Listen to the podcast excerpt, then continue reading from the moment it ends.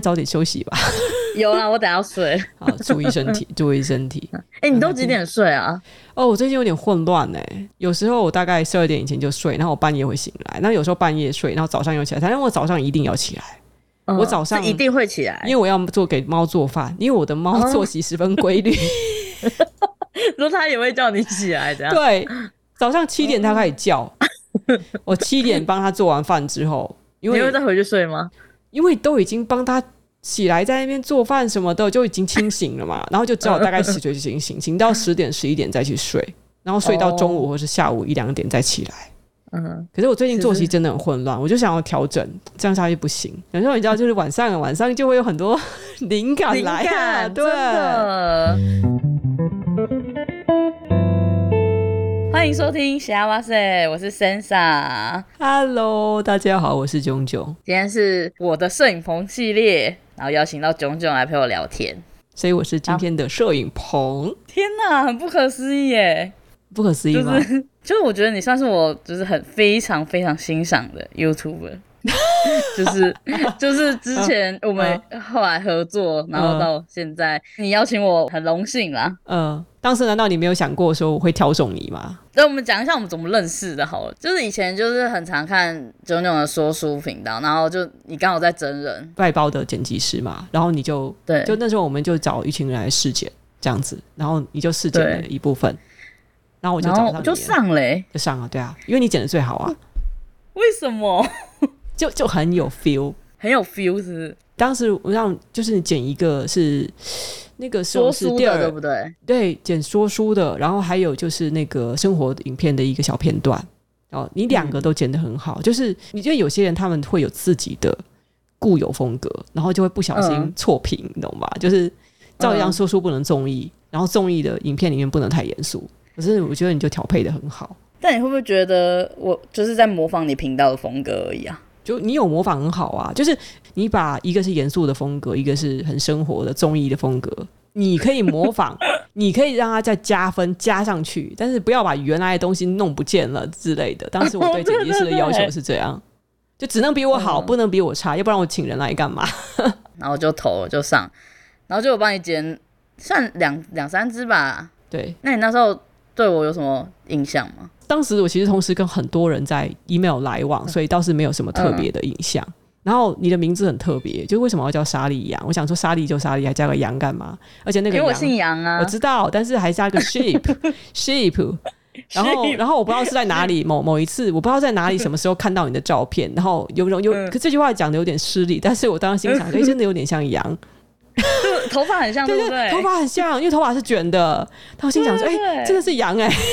名 名副其实哎、欸，对，就 我就记得你你的动作很快，对，我都剪很快，对，你的你的动作很快，就通常就是会我们会有一个时限嘛，对不对？那你都会在时政其实蛮早以前就交了哦，对对对，就是一个是蛮很谨慎哎，很守时，对。然后当时我一直叫你给给我你的你的汇款账号，可是你都给我别人的，嗯、我心想说你是做黑的嘛？就你为什么没有自己的汇款账号？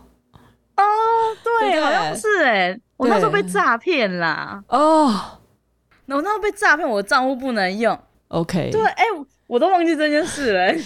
对，就当真的很奇怪，你给我别人的银行账户。对啦，你没讲我都不记得。那同时就是有合作好几个剪辑师吗？还是那时候就只有我、啊？那个时候是跟你有合作，跟两个剪辑师，跟跟一个动画师，所以总共跟三个外包合作。哦那你有合作印象最深刻的吗？其实可能好，对你的印象一定是最深刻，就是因为当时对，因为当时另外一个剪辑师比较是他做了中规中矩，就是他可以复制我的风格，但是他有一些有稍微在美化再加强一点，可是好像也没有也可以，但是因为他够谨慎，就是嗯，嗯我没有很谨慎，没有没有，就是他，呃、我会打波浪。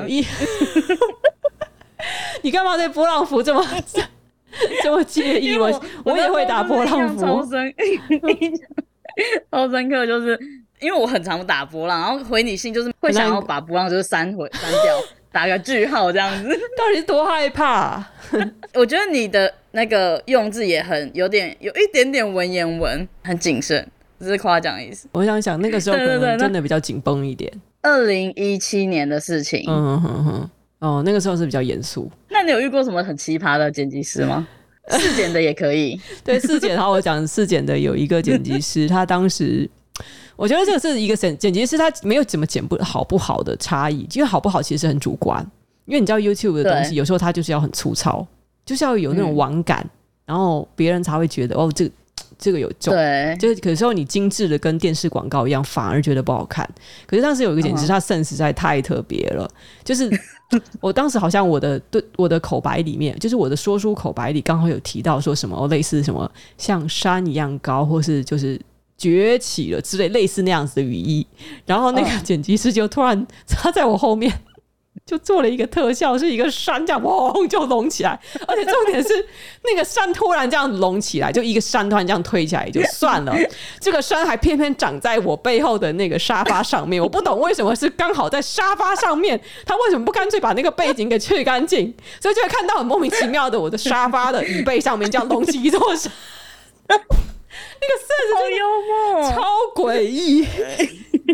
而且就是重点是我看的这个特效，我心想这应该是蛮花时间要做的，可是做出来的那个效果就是很诡异，我就不好意思讲什么了。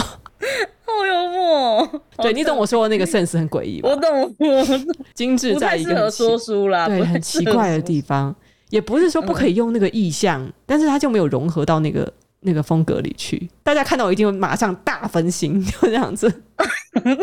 什么意思？对对对，就突然就看到，呃，山隆起来了，它是垮卡通风格的山。那你有写回馈给他吗？因为，我我不知道该怎么跟他解释，因为这东西就很主观，我不能跟他讲说，我觉得有点奇怪。那他可能会问说，你觉得奇怪在哪？就我还跟他解释说，我觉得如果是山的话，他不应该在沙发上隆起来。就你懂吗？就很难理解，就很难解释，到现在都念念不忘。还有吗？还有诸如此类的吗？你是很想要听其他剪辑师的糗事，是不是？因为我好像没有遇过奇葩、很奇葩的，要不然就是那种错别字太多的吧，那真的会让人印象深刻。就是错字真的太多，因为得得不分，在在不分，音音不分，哦、就所有能错的字都错。我心里会想说这，然后重点是。重点是就是有有一个剪辑师，我记得他他的那个错字还是改我，他把我的改错哦，就对、哦，就就会让人有点无语。就你心想心想说，你认为我会错字吗？就他把我的在在给改掉，然后改成错的。嗯，我记得我跟你合作那个啦，雅虎的，那时候就是你写了一个那个什么字，就是如何快速上字幕，对对，A G 上，因为那时候很多人都在用。对，然后我就我就觉得。天哪，你该不会是做那这里面特别做给我看的吧？不，我有一部分就是我通常呢，我做要做教学，我会希望说，那以后有可能有机会在我这边打工的人也可以顺便用到，因为我就觉得超感动的、啊呃。我不希望帮我帮我做事的人，他们花太多就是没有必要的时间。对，就是很很重效率，很重效率的。然后我那个城市也用了很久、欸，哎，就这才是一个好老板该做的事。就是对，要省时间呐，你不能用乱浪费人家时间，能做的快就知道快。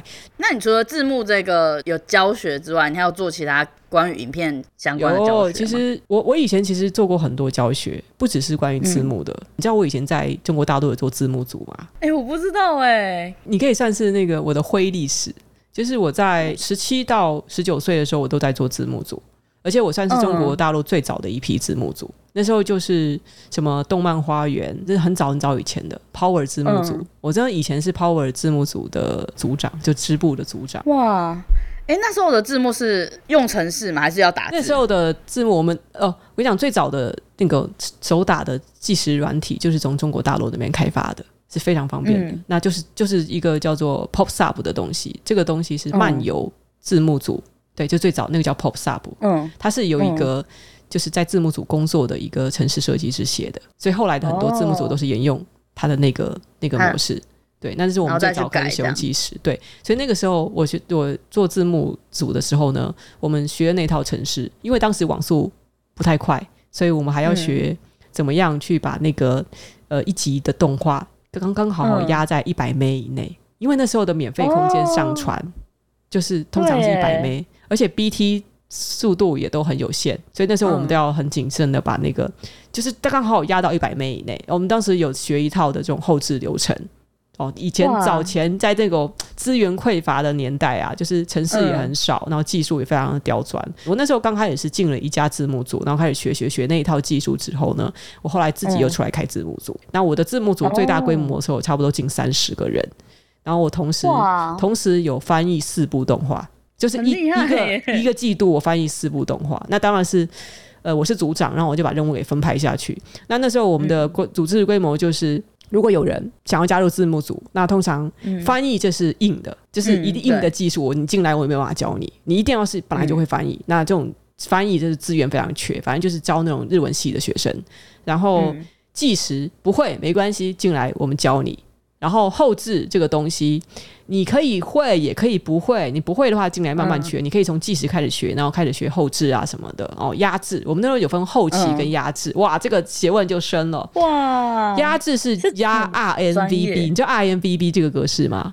哇，这个 Real Media 现在已经没有没有人在用 Real Media 是早最早期的动画格式。它是一个，嗯、就是一个可以压把，档案压非常非常小的一种一种媒体格式。然后后来按 RMVB 格式嘛，通常大家就是抢快的时候看，然后很多人看到我们的动画就看了喜欢了，他们就想收藏高画质。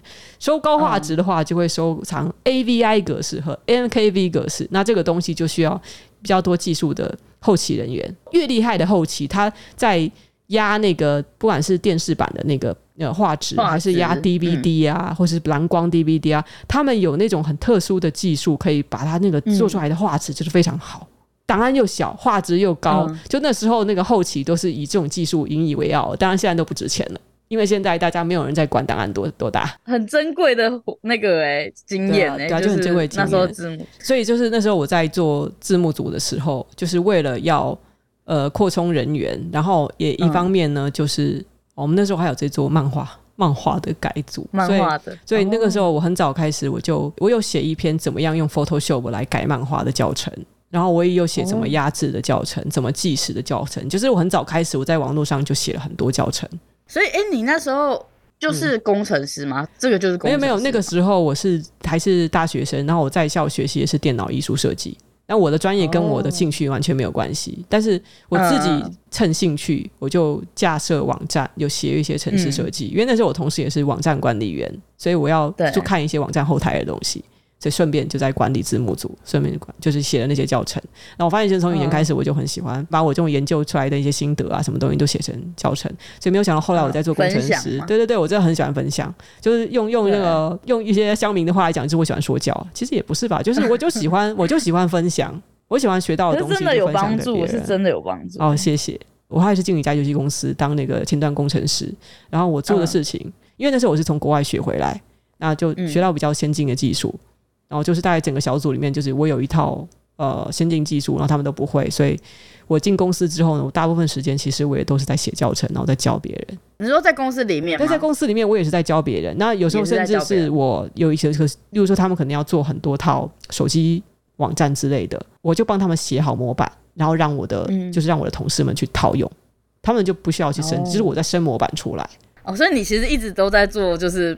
帮助人家就是可以有效率做事。对对对，就是从我十几岁开始，我就一直我很喜欢学东西，然后总结出一套东西再教别人。哎，那你是因为喜欢分享才做自媒体吗？呃，做自媒体哇，就这个这个很少人知道。我觉得 我肯定不是从小我就知道我未来会有自媒体这个行业啊。对对对，我小时候我最想当的是漫画家或是画家，就是我觉得总有一天我要画画。哦我很喜欢创作，嗯、就是我想当一个作者。有啊，哎、欸，我有买你书哎、欸。你觉得我的书写的怎么样？就都都是都是部落格，啊、部落格就是你知道那是被赶鸭子上架写的我书啊。其实我自己没有很喜欢，但其实很不错。我一直想要拿给你签名，随时可以，随时可以来签给你。那时候是你的小粉丝，现在也是啦。嗯嗯、就是我小时候我喜欢画画，然后我觉得我有一天就是要当作者，但是。后来呢，就是在长大之后就，就诶有发现自己怎么那么喜欢说教跟分享，然后才发现哦，这个东西就是要要套一句妙丽的口吻说，It's in your blood, Harry。哦，对，协同协同，就是我爷爷是老师哦，我的家族里面很多人都是老师，嗯、就是喜欢教人家东西。我觉得现在做自媒体也算是有时候还算对，分享分享你想分享的东西。那画家呢？你有没有在画画？很久没有画画了，因为 我自从考上大学之后，我的信心就被粉碎了。就那、哎、那，那些他们那些画画，就是从小开始学画画的，就像怪物一样，太厉害了。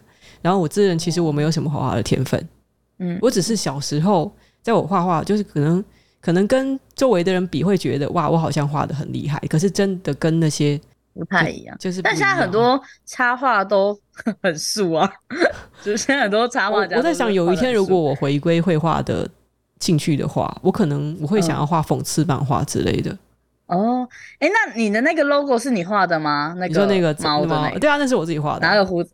哦，很厉害、欸啊，那个就很可爱啊。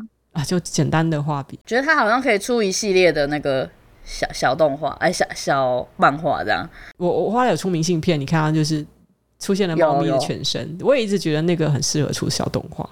对啊，因为那个就代表你哎，其实你已经有在做这件事，有吗？那个有 那个有代表我吗？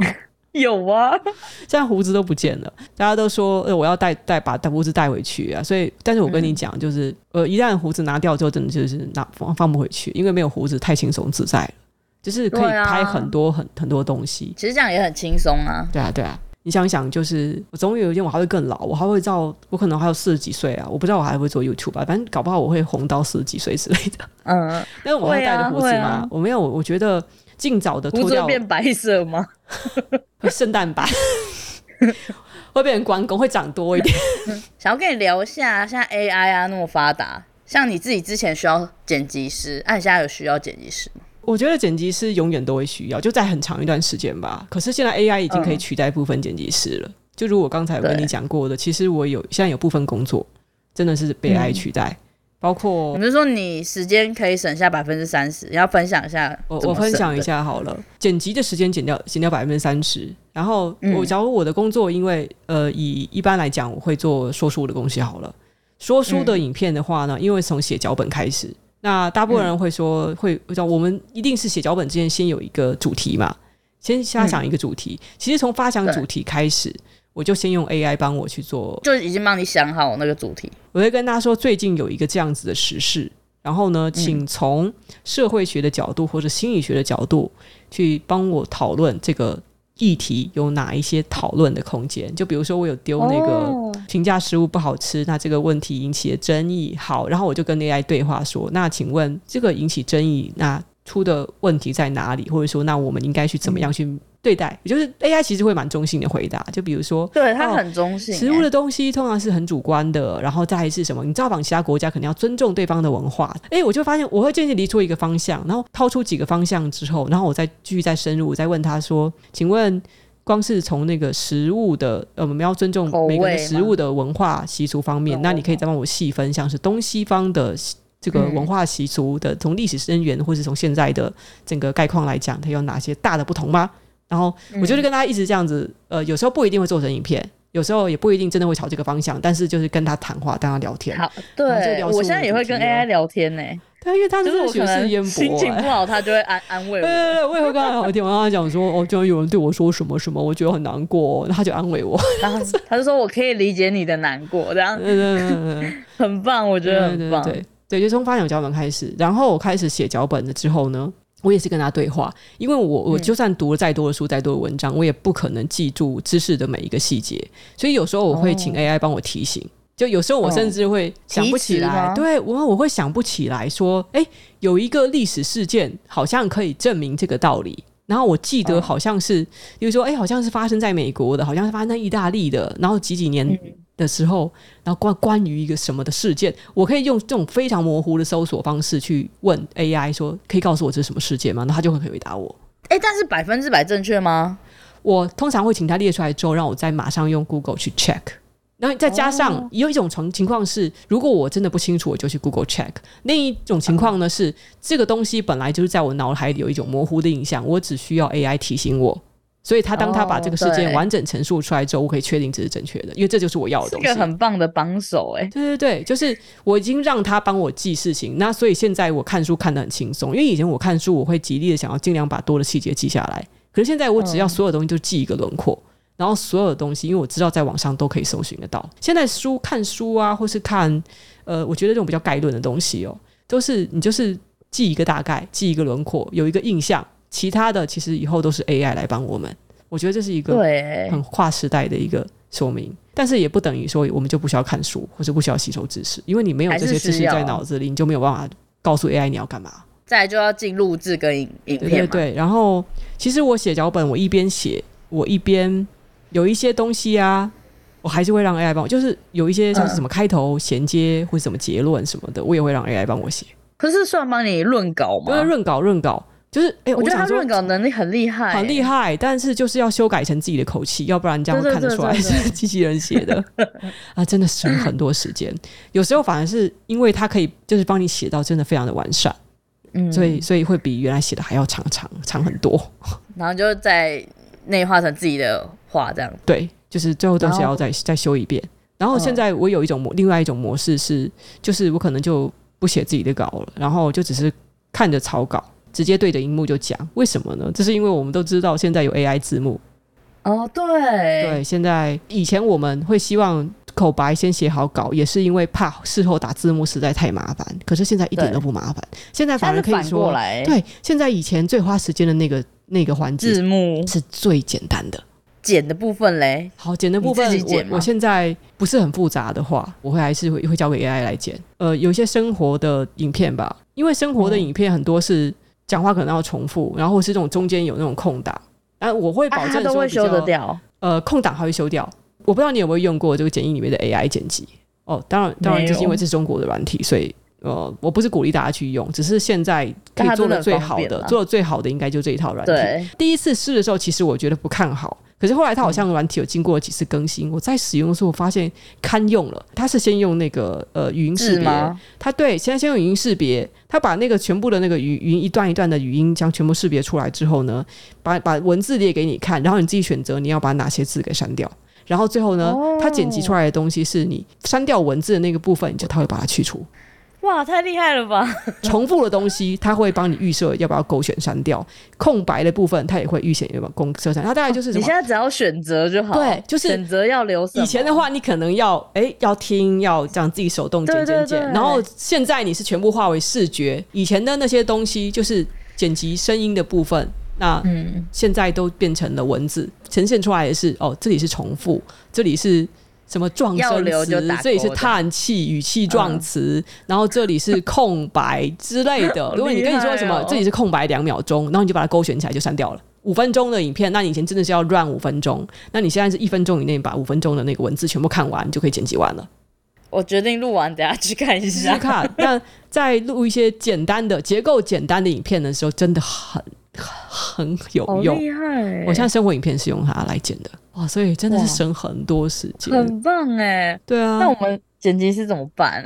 呃，我觉得，你觉得剪辑师有些人，你知道，有些人的影片难剪，他没有办法用 AI 剪的，一定有这种的。我觉得 AI 是一个很好的工具啊，我其实一直都抱持它是一个很好的，就是一定要学啦。就是我以前一直强调说，不是 AI 取代人类。是会用 AI 的人取取代不会用 AI 的人，对 没错哎，不用担心啦，只要你自己会 AI，你总能找到自己的价值。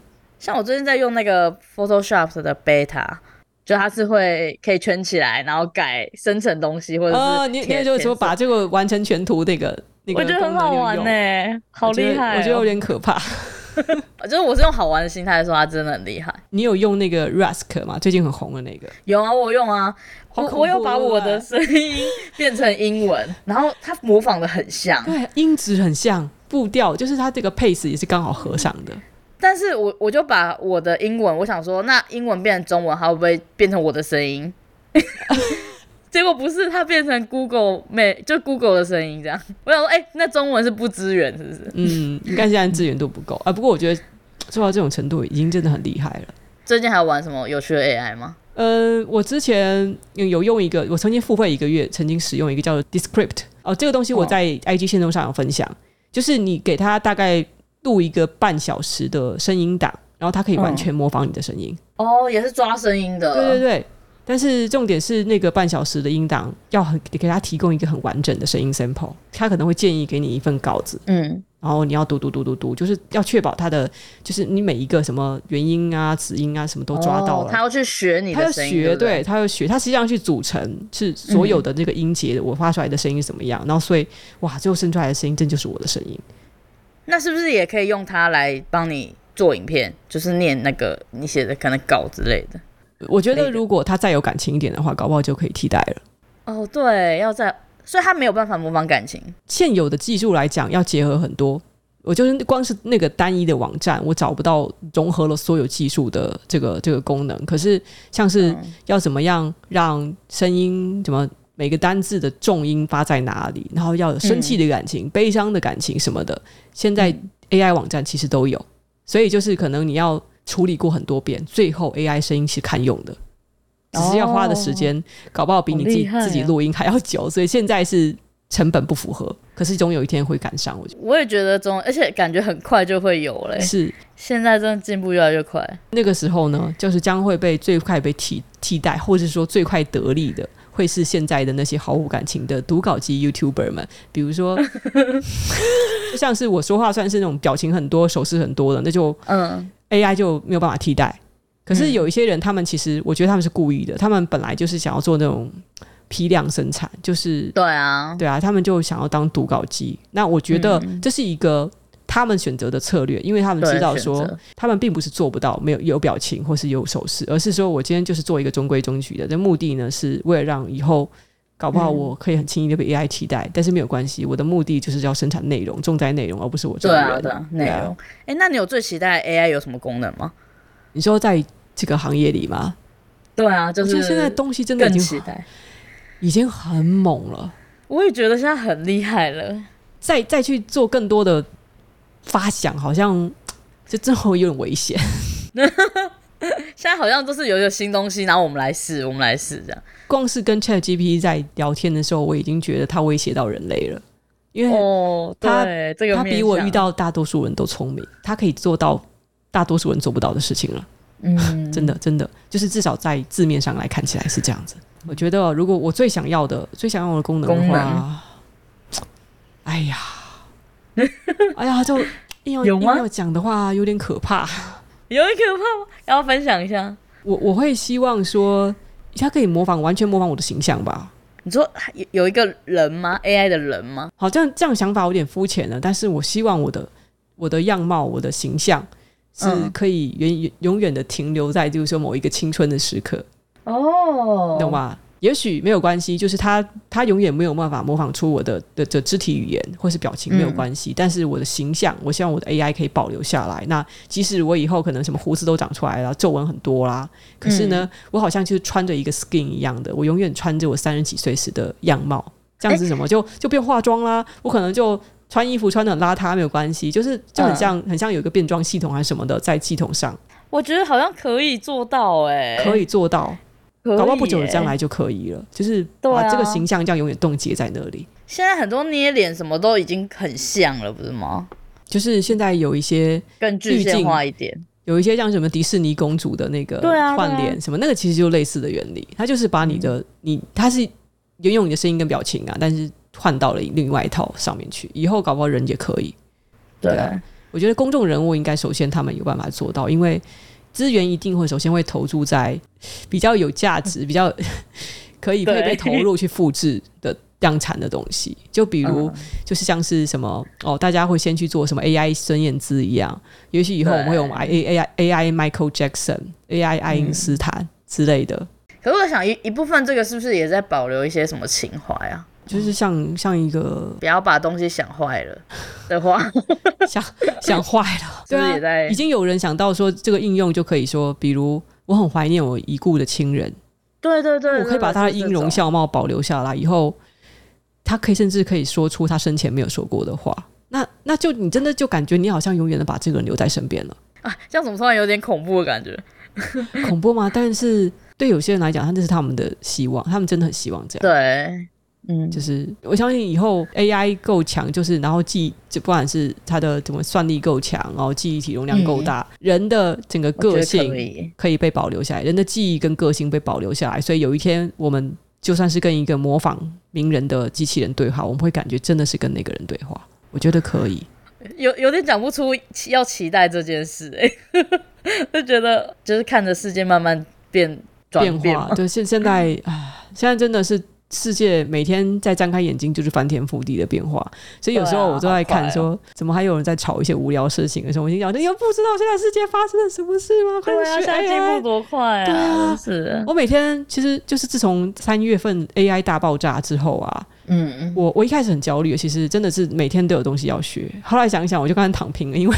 我想说，每次在进步、进步、进步，然后进步，你会发现新技术再出来的时候，你前面的东西要重学。然后就像是之前大家在学各种 prompt 的语言，然后在学 Midjourney 的那些东西，嗯，然后哎，再更新一下，发现说，哎，有更方便的工具，你你以前学的东西都是白学了，不会白学了。我觉得说不定是相同的东西啊，然后再更进化。是啦，是啦，对，而且这些资源都很便宜。你看 ChatGPT，哎，你有买 ChatGPT 付费版吗？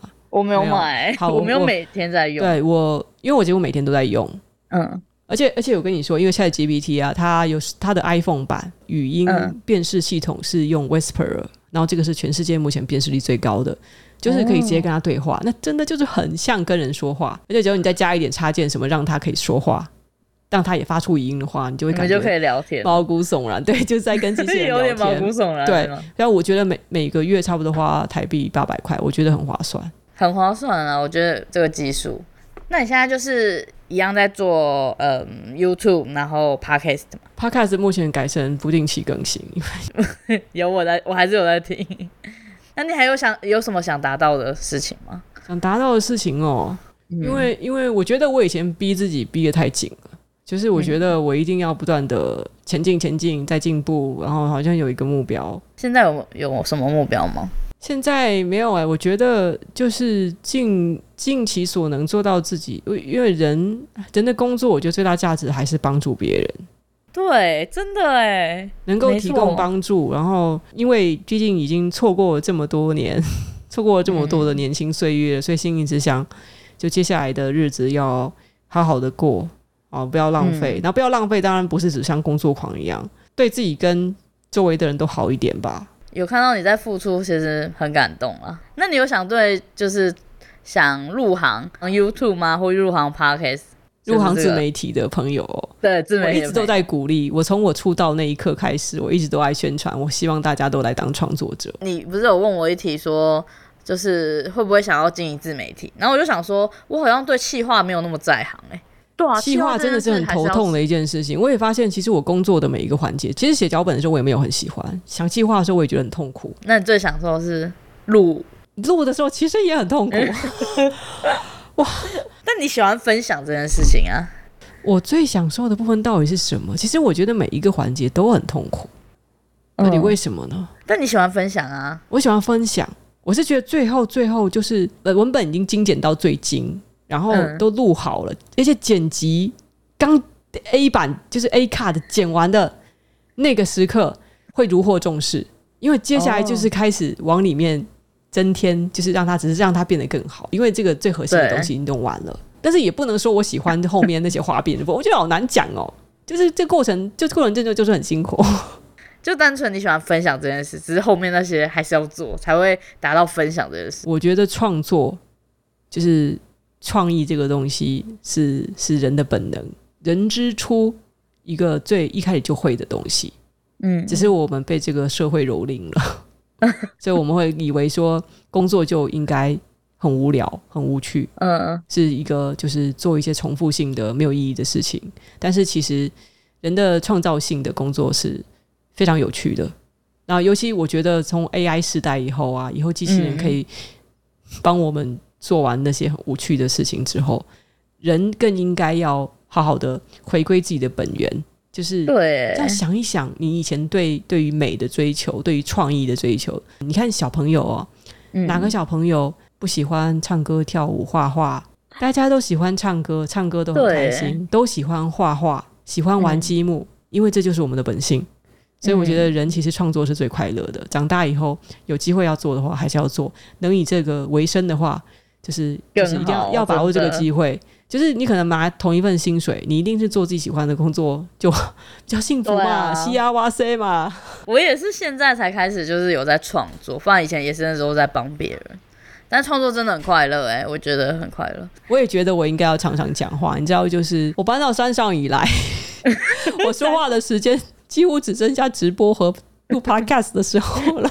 可是山上环境很好吧？啊，对啊。虫叫很大声，尤其是在夏天。对，就人还是要多接触一下大自然啦，不然住在都市里太久哦，这个心情会受影响。哎、欸，欢迎你有空来山上玩一玩呐，我们这里真的很好玩。有啊，我就想说，录音是要去山上录吗？一开始想说是要去山上录，因为我不太会用这些东西，哦、然后刚刚搞很久。你早说没关系啊，就算不录音，你也可以来山上玩啊。啊对啊，对啊，就是我这边有那个，看看星星我这边有 PS Four，还有一还有小星星。你要来的话，可以在趁天气好，因为我们这里这附近真的就是一片的树林，很好，很，很好晃，很好分多金。而且我就是你不是刚上那一部家里的影片嘛？因为我最近也要就是重新整理一下家里，哦，然后就有在想要买那个 升降桌。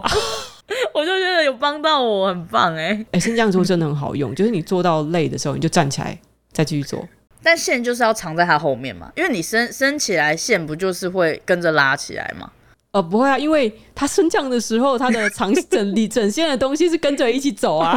那我就不会留在原地啊，那个东西 就会留在有一些疑问。不会不会，你可以就是买一个超大张的，这样子你可以再买一个混音器什么的。有时候直播啊，或是录 podcast 的，虽然这个好像没有什么必要，但是就你可以同时放音乐，你就觉得很爽，就同时放音乐。哦，说边放音乐然后边讲话，对，可以边放音乐边讲话。对，我现在就只是一般的界面。对对对，谢谢你今天跟我们聊那么多。哎、欸，就这样子，跟我聊那么多，我们好像大半集都在讲 AI，到底怎么回事？是 AI 特辑嘛？没有啊，还有前面我们有聊那个 我们相似的过程哦。好，我也很很高兴跟你分享。那今天就先这样啦，谢谢炯炯陪我聊天。不会不会，谢谢莎莉。啊，祝大家。不要，我也讲错了，不是莎莉，人家叫三傻。三傻，谢谢谢谢三傻。啊，就祝大家下哇塞啦！大家下哇塞，好这样子，拜拜。窗外的天气，像你心忐忑不定。如果这是结局。我希望你是真的。